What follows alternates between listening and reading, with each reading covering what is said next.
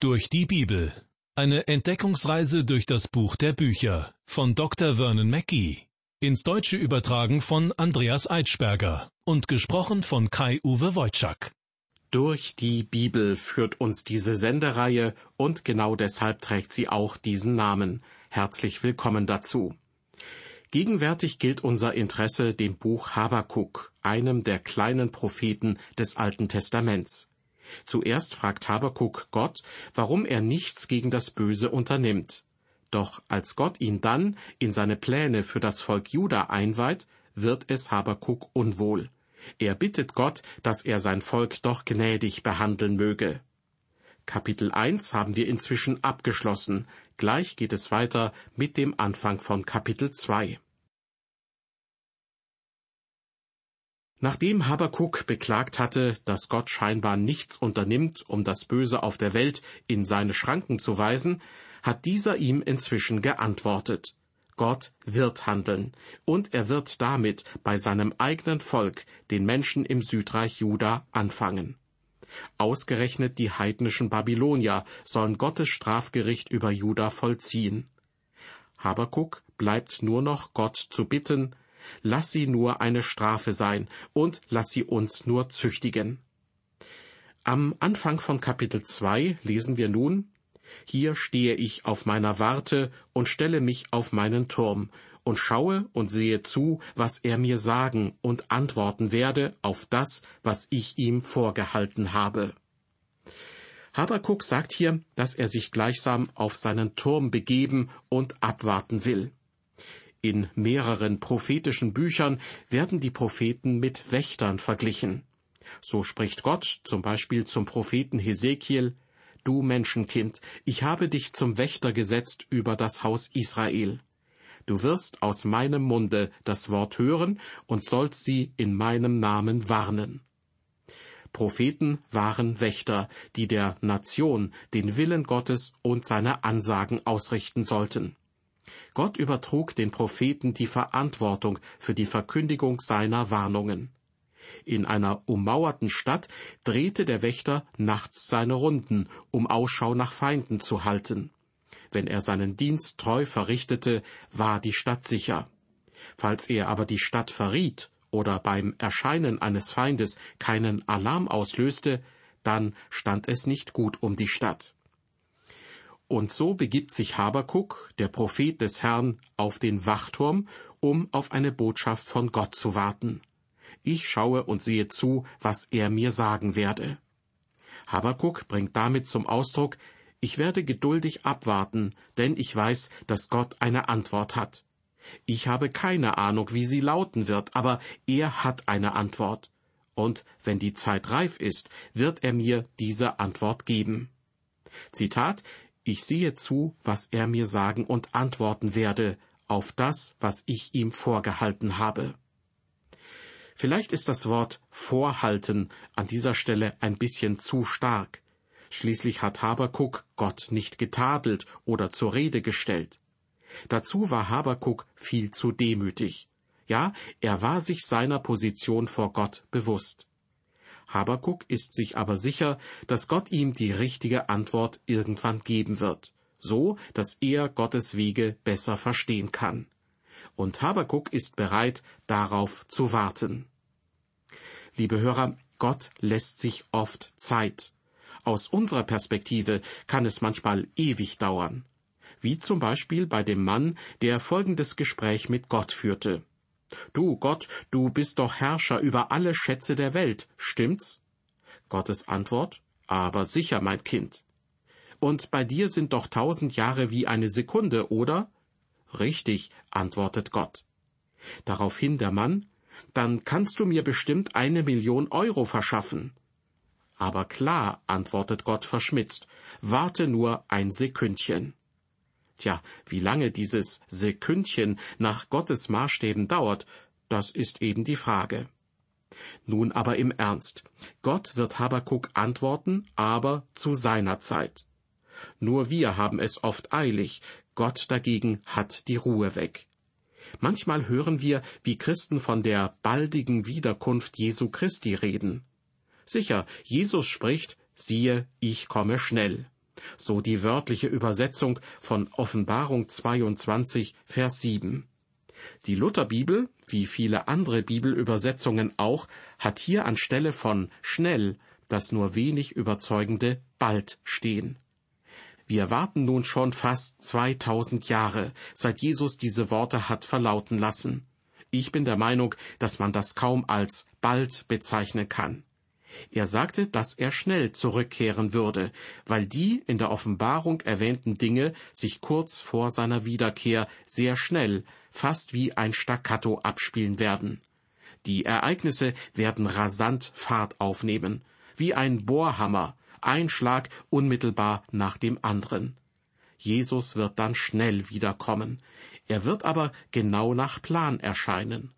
Also, wir halten nicht nach dem baldigen Kommen Christi Ausschau, sondern nach seinem bevorstehenden Kommen. Manche frommen Schwestern und Brüder, die an das baldige Kommen Jesu glauben und doch feststellen müssen, dass es noch auf sich warten lässt, sprechen davon, dass Jesus Christus anscheinend noch eine Weile abwartet. Doch ich bin mir sicher, der Herr kommt gemäß seines Fahrplans wieder und nicht nach meinem oder ihrem Fahrplan. Er wird nicht abwarten. Trotzdem sollten wir uns in Erinnerung rufen, dass Gott sehr langmütig ist. Er ist geduldig. Er möchte nicht, dass auch nur einer umkommt. Und zur Zeit Habakuks gab es in Babylon eine Reihe von Menschen, die Gott retten wollte. Die siebzig Jahre dauernde babylonische Gefangenschaft der Israeliten sollte eine glorreiche Zeit für Gott werden denn er erreichte sogar das Herz Nebukadnezars, des Königs der Babylonier. Habakuk spricht also, ich werde mich jetzt auf meinen Wachturm zurückziehen. Ich kann meine Fragen nicht selbst beantworten, also werde ich Gottes Antwort abwarten. Und auch wir, liebe Hörer, können im Glauben wandeln, statt auf unsere eigenen Erkenntnisse zu bauen. Im zweiten Korintherbrief Kapitel 5 spricht der Apostel Paulus von dem Zeitpunkt, an dem unsere Körper ins Grab gelegt werden. Der Tag wird kommen, an dem Christus uns rufen und uns auferstehen lassen wird. Gleichzeitig gilt, wenn wir den Leib verlassen haben, sind wir daheim beim Herrn. Wenn wir also vor der Entrückung versterben, werden wir sofort in unserem himmlischen Zuhause beim Herrn sein. Zwischen der Beerdigung und der Auferstehung unserer Körper liegt eine gewisse Zeitspanne. Aus unserer Perspektive bewegt sich der Herr langsam, gleichsam wie eine Schnecke. Aus diesem Grund wirft Paulus an dieser Stelle ein, denn wir wandeln im Glauben und nicht im Schauen. Haben Sie Fragen, die noch nicht beantwortet wurden? Ich habe auf jeden Fall noch welche. Ich habe aber, wie die kleinen Kinder, die im Zweiten Weltkrieg von ihren Eltern in den Luftschutzraum getragen wurden, gelernt, dass mein himmlischer Vater gute Gründe hat für die Dinge, die er in meinem Leben tut. Den Kindern damals wurde auch nicht ausführlich erklärt, was Bombenangriffe sind und was für eine fürchterliche Wirkung sie haben. Denn die Kinder hätten es nicht verstanden. Auch wenn ich Gottes Vorgehen zu einem bestimmten Zeitpunkt nicht verstehe, weiß ich doch, dass er die Antwort hat. Und eines Tages wird er mir sie geben. Wir müssen ihm einfach vertrauen. Weiter geht es nun in unserem Bibeltext mit Vers 2. Habakuk berichtet, der Herr aber antwortete mir und sprach, Schreib auf, was du geschaut hast, deutlich auf eine Tafel, dass es lesen könne, wer vorüberläuft. Gott sagt an dieser Stelle im Prinzip, schreib es auf, dass auch die Menschen, die im 21. Jahrhundert im Glauben wandeln, eine Antwort von mir haben. Weiter heißt es, dass es lesen könne, wer vorüberläuft. Und ich füge hinzu, dass es hören kann, wer im Vorüberlaufen diese Radiosendung hört. Ohne Frage, wir benötigen so etwas wie eine Landkarte, die uns dabei hilft, den rechten Weg zu finden. Wir müssen doch wissen, wo es lang geht. Wir brauchen alle Informationen, die wir über die Route in Erfahrung bringen können, damit wir, nachdem wir die Karte gelesen haben, loslaufen können. Es gibt heute leider viele Menschen, die versuchen, Gottes Wort ohne die angemessene Vorbereitung zu verkündigen und zu lehren. Ich kann mich noch gut an die Zeit erinnern, als ich selber Prediger werden wollte. Ich dachte, ich könnte einen Teil des Theologiestudiums überspringen und das Predigerseminar sausen lassen. Ich wollte einfach schnell in den Predigtdienst eintreten. Heute bin ich Gott dankbar für einen fabelhaften und wunderbaren Pastor. Er hat mir geraten, keinen Teil der Ausbildung wegzulassen. Und so ist das im Prinzip mit jedem Christen. Wir müssen erst lesen lernen, bevor wir mit dem Laufen beginnen.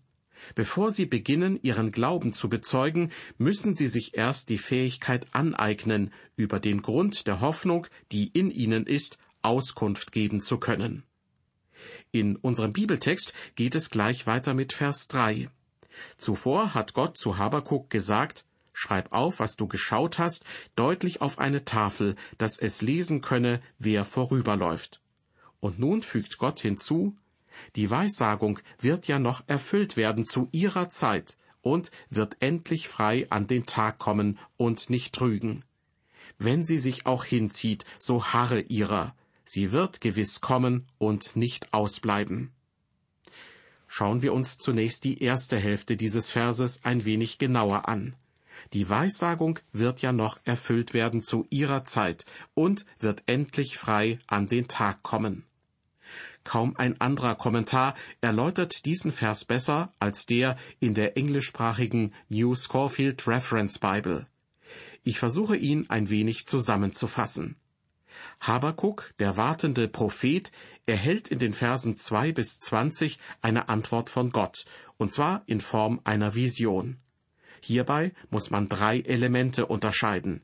Erstens das moralische Urteil Gottes über das von Israel praktizierte Böse.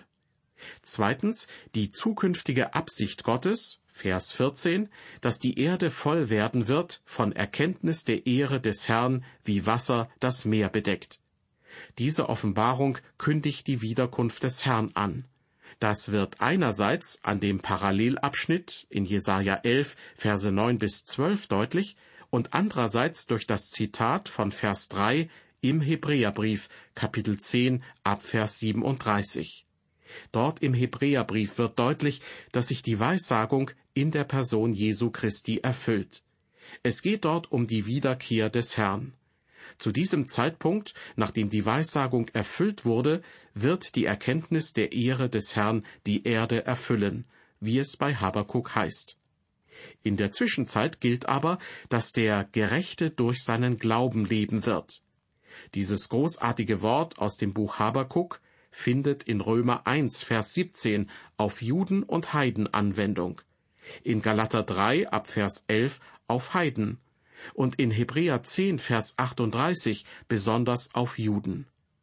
Die Öffnung des Lebens einzig dem Glauben gegenüber ermöglicht nicht nur die Erlösung der Heiden, sondern auch eines glaubenden Überrestes des Volkes Israel, während das Volk selbst in Blindheit und Unglaube verharrt. Es verfügt weder über eine Priesterschaft noch über einen Tempel, und es ist ihm somit verwehrt, die Gebote des Gesetzes einzuhalten. So ist Gott. Als Disziplinarmaßnahme wird sein altes Israel aus dem Land vertrieben und geblendet. Aber in der Gnade des Bundes können einzelne Juden zum einfachen Glauben Abrahams zurückkehren und errettet werden.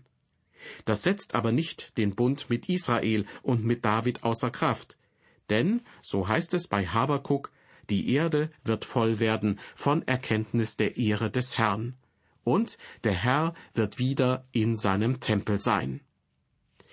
Soweit eine Zusammenfassung des Kommentars aus der englischsprachigen New Scorfield Reference Bible. Liebe Hörer, Sie können sich darauf verlassen, dass Gott eines Tages alle unsere Fragen beantworten wird. Das wird ein herrlicher Tag sein. Die goldenen Straßen des Himmels interessieren mich weniger als die Antworten auf viele der Fragen, mit denen sich die Menschheit bis zum heutigen Tag quält. Bis dahin sollen wir im Glauben wandeln. Und damit kommen wir nun zu einem der bedeutendsten Verse der Bibel. Auf jeden Fall ist er der Schlüsselvers des Buches Habakuk. Und in der Tat ist dieser Vers auch der Schlüssel zu den drei bedeutendsten Briefen des Neuen Testaments, die sich mit der Glaubenslehre befassen. Der folgende Vers, beziehungsweise ein Teil davon, wird in Römer 1, Vers 17 zitiert, außerdem in Galater 3, Vers 11 und in Hebräer 10, Vers 38. Hier nun das Original aus dem Buch Habakuk, Kapitel 2, Vers 4. Dort lesen wir, Siehe, wer halsstarrig ist, der wird keine Ruhe in seinem Herzen haben. Der Gerechte aber wird durch seinen Glauben leben. Natürlich wird die zweite Vershälfte besonders oft zitiert. Der Gerechte aber wird durch seinen Glauben leben. Es wurde auch schon versucht, die enormen Auswirkungen dieses Satzes kleinzureden. Einige interpretieren Glauben als Treue oder Rechtschaffenheit. Dann heißt die zweite Vershälfte zum Beispiel, der Gerechte aber wird durch seine Treue leben. Doch der Vers als Ganzes beschreibt die zwei Möglichkeiten, die wir Menschen haben. Man könnte auch sagen, er beschreibt zwei unterschiedliche Arten von Personen, die es auf der Welt gibt. Einmal die Halsstarrigen, die keine Ruhe im Herzen haben, und außerdem die Gerechten, die durch ihren Glauben leben. Man könnte sie auch die Verlorenen und die Erlösten nennen, diejenigen, die auf Gott vertrauen, und die anderen, die nicht an ihn glauben. Im Grunde verläuft also die Trennlinie zwischen ungläubigen und gläubigen Menschen. Erinnern wir uns an den ersten Vers dieses Kapitels. Es war davon die Rede, dass Habakuk, bildlich gesprochen, auf einen Turm gestiegen ist, um Gottes Antwort abzuwarten. Diese Antwort wird Gottes große Botschaft sein, mit der er sein Handeln an den Nationen und im Leben von einzelnen Menschen erklären wird. Hier am Anfang von Vers 4 haben wir einen wichtigen Grundsatz vor uns, den Gott so bestimmt hat. Tatsächlich ist dieser Vers ein biblischer Grundsatz von allgemeiner Geltung. Wer halsstarrig ist, der wird keine Ruhe in seinem Herzen haben. Solche Grundsätze werden auch als Axiome bezeichnet. Vielleicht erinnern Sie sich an den Geometrieunterricht in Ihrer Schulzeit. In der Geometrie werden bestimmte Axiome als selbstverständliche und klar ersichtliche Wahrheiten angenommen, die man nicht zu beweisen braucht. So ist zum Beispiel eine gerade Linie die kürzeste Distanz zwischen zwei Punkten. Aber auch in der Bibel gibt es bestimmte Aussagen, die man als Axiome bezeichnen kann. Vor uns haben wir einen dieser Grundsätze. Siehe, wer halsstarrig ist, der wird keine Ruhe in seinem Herzen haben. Diese Aussage beschreibt stolze Menschen. Entweder versuchen sie ihre eigene Erlösung zu erarbeiten, oder sie leben einfach in den Tag hinein, getreu dem Spruch Lasst uns essen und trinken, denn morgen sind wir tot. Sie haben kein wirkliches Lebensziel. Die Bibel sagt dazu, der wird keine Ruhe im Herzen haben denn er liegt falsch, er ist auf dem falschen Weg. Im Buch der Sprüche, Kapitel 14 heißt es, Manchem scheint ein Weg recht, aber zuletzt bringt er ihn zum Tode. Ich bin mir sicher, dass viele Menschen zu dieser Gruppe gehören. Sie sind halsstarrig, sie trotzen nur so vor Stolz. Und, wie sie so müßig ihren Weg entlang gehen, hier und da ein Gänseblümchen pflücken, bewegen sie sich so gemächlich wie ein breiter Fluss, der letztendlich im Meer der Zerstörung mündet. Und dann ist es aus mit ihnen. Die Bibel geht nur selten darauf ein, was nach dem Tod mit den Verlorenen geschieht. Unser Herr Jesus hat aber etwas Licht auf dieses Thema geworfen, als er die Geschichte vom reichen Mann und vom armen Lazarus erzählte. Als Lazarus starb, wurde er ins Paradies getragen. Als aber der Reiche starb, ging es für ihn in den Hades, also in die Gottesferne. Er ging, wie Judas Iskariot auch, an seinen eigenen Ort. Eines sage ich Ihnen, liebe Hörer, dort möchte ich auf keinen Fall enden. Der Gerechte wird durch seinen Glauben leben. Das ist wohl eine der wichtigsten Aussagen der Bibel und sie bewahrheitet sich nicht erst, seit Jesus hier auf Erden wandelte. Auch im Alten Testament rechnete Gott den Menschen ihren Glauben an ihn hoch an. In unserer nächsten Sendung aus der Reihe Durch die Bibel werden wir uns noch näher mit diesem Schlüsselvers beschäftigen. Ich hoffe also, dass Sie auch dann wieder mit dabei sind. Bis dahin, Gott befohlen und auf Wiederhören.